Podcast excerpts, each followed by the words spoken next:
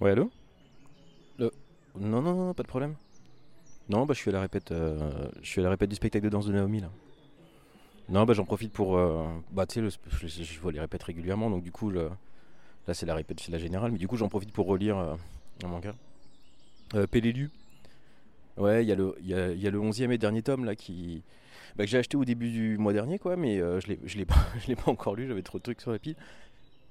Non, mais en plus le tome il est un peu particulier parce que le, euh, enfin, attends, bah, deux secondes, je vais, t'expliquer. En fait, Pelelu, euh, donc le titre complet c'est Pelelu euh, Guernica of Paradise. C'est un manga en fait de Takeda, alors, Takeda Kazuyoshi. Et c'est en 11 tomes, enfin en, en 10 ou enfin tu vas voir. Et ça raconte en fait l'histoire euh, bah, du combat entre l'armée japonaise et l'armée américaine sur euh, une des îles du, euh, du Pacifique Sud. Après, je veux dire dans l'absolu, c'est applicable à peu près tout- toutes les îles. Mais là, ça raconte l'histoire de, la bataille de Peleliu.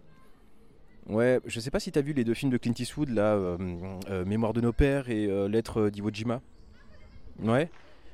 Bah, il y a un film en fait qui racontait la, bataille d'Iwo Jima, mais du côté américain, et dans Mémoire de nos pères, et euh, du côté japonais en fait dans Lettres d'Iwo Jima. Ouais. Bah alors là en fait c'est la même ambiance, mais euh, forcément en, en plus incarné, hein, si je puis dire, parce qu'on va suivre en fait le, le jeune soldat euh, Tamaru, qui est, qui est dessinateur euh, euh, manga, enfin qui, aimerait être euh, mangaka de- à la- après la guerre. Et euh, du coup, en fait, il passe son temps à, à, à croquer euh, la vie euh, sur l'île euh, jusqu'à ce que l'armée américaine en fait se pointe en 44 et l'île de tous côtés, quoi. Ouais. Alors les jeunes troufions japonais, euh, bah, dont les gradés qui font du zèle, en fait, ils se retrouvent euh, coincés sur l'île à devoir survivre euh, tant bien que mal, alors que alors que le sentiment, alors tu, tu le sentiment nationaliste, en fait, il n'est pas non plus en fait dans toutes les têtes. Alors progressivement, euh, disons que le, le nuage de fumée euh, nationaliste, il va, hum, bah, il perd un peu de son opacité et de sa, sa grandeur, et ces jeunes font, bon, vont tout faire, euh, enfin vont faire ce qu'ils pensent être juste, quoi, pour survivre. Mais ça va aller loin hein, parce que hum, de base, en fait, c'était c'était 10 000. Enfin, aujourd'hui, c'était 10 000 Japonais contre 50 000 soldats américains au total. Et les Japonais, ils, sont du truc. Enfin, je crois qu'il y en a 300 qui, qui, qui sont sortis vivants de ce truc-là. Ouais. Bah, capturés, ou alors ceux qui se sont rendus, et ou, ou même ceux qui ont réussi à pas se faire tuer en se planquant, quoi, justement. Bah ouais, tu sais, c'est- c'est. Cette, bataille qui, est jugée comme l'une des plus meurtrières et les plus sauvages en fait de la, guerre du Pacifique Sud, enfin du Pacifique tout court d'ailleurs. Bah ouais, les Japonais en fait ils ont mené une guérilla permanente en fait euh, dans l'île, même euh, lorsque les Américains en fait avaient officiellement remporté euh, la guerre. C'est ça. Même après l'abdication et tout ça. Non mais dis-toi qu'il y avait encore des escarmouches et les derniers Japonais à se rendre, ils l'ont fait en avril 47. Tu vois donc quand même quelques mois après quoi. Ouais, puis il y a- eu pire. Hein. Je sais pas si t'as déjà entendu parler de Hiro Onoda. Ils sont quelques-uns comme ça, tu sais, c'est le soldat japonais qui était resté presque 30 ans dans une île. euh, c'est une île, des je crois que c'était aux Philippines. Ouais. Bah lui, sachant pas que la guerre était terminée, en fait, euh, ah, je crois que la répétition s'est bien passée. ouais, lui, ne sachant pas que la guerre était terminée, donc euh, le, bah du coup, en fait, il est resté planqué, commettant des meurtres aussi, accessoirement par-ci par-là, avant de recevoir l'ordre de son officier traitant de se rendre. Quand les mecs, enfin en gros, quand il y a un type qui a, remarqué qu'il y avait effectivement, enfin que la rumeur qu'un qu'un japonais était encore planqué dans la, jungle, il y a un type qui est venu le voir, un japonais qui est venu le voir en disant mais la guerre est finie, est finie. et dit non c'est faux, euh, tant que mon officier traitant ne me dira pas de rendre les armes, je le ferai pas. Il a fini par le faire, le mec s'est retrouvé. euh, Ouais, et puis accessoirement après, euh, il a donné des cours de survie. Enfin bref, un, personnage assez étonnant, nationaliste aussi au passage, enfin nationaliste. Ouais ouais ouais. Ouais bah du coup lui, c'est ça.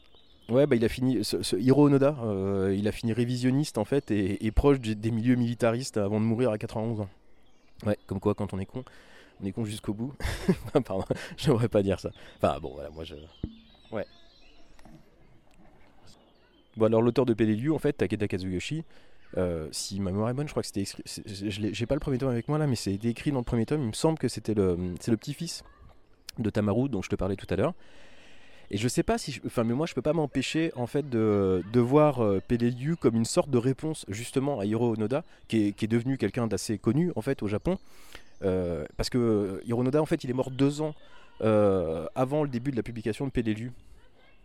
Ouais, bah clairement, en fait, l'autobiographie de Onoda et le récit de Pélélu, en fait, ils se répondent. Les lectures, elles, sont, elles sont complémentaires, je trouve. Ouais, parce que. Oui, bah on peut aussi ajouter les films de Clint Eastwood, qu'il faut voir aussi, même si. Enfin, faut les voir avec une notice, hein, parce que. Ouais, une notice. Oui, oui, oui, parce que ce sont... bah, malgré tout, c'est des films américains, quoi. Donc il faut le voir. Ouais, c'est ça. Bah oui, mécaniquement, quoi. Mm. Enfin bref, c'est assez fascinant à suivre. Et le dernier tome, le 11e, est justement euh, un récit en fait très méta puisque l'auteur raconte comment il s'est documenté pour écrire le manga. Il a été, il a été accompagné par des historiens, des spécialistes, par notamment un, ouais. Ouais, j'aime bien l'idée de, bah, de raconter cette partie qui finalement raconte tout autant l'histoire avec un grand H euh, que l'histoire en elle-même, puisque bah oui, le témoignage fait partie de, en tout cas comment il est recueilli, fait partie de l'histoire et de la manière dont on va la raconter après. Il suffit de regarder en fait les yeux. Euh, ou les micro-expressions en fait, des gens interviewés pour comprendre bah, que ces batailles, euh, bah, elles ont ravagé toute une génération et que, les, stigmates, euh, bah oui, voilà, forcément, ouais.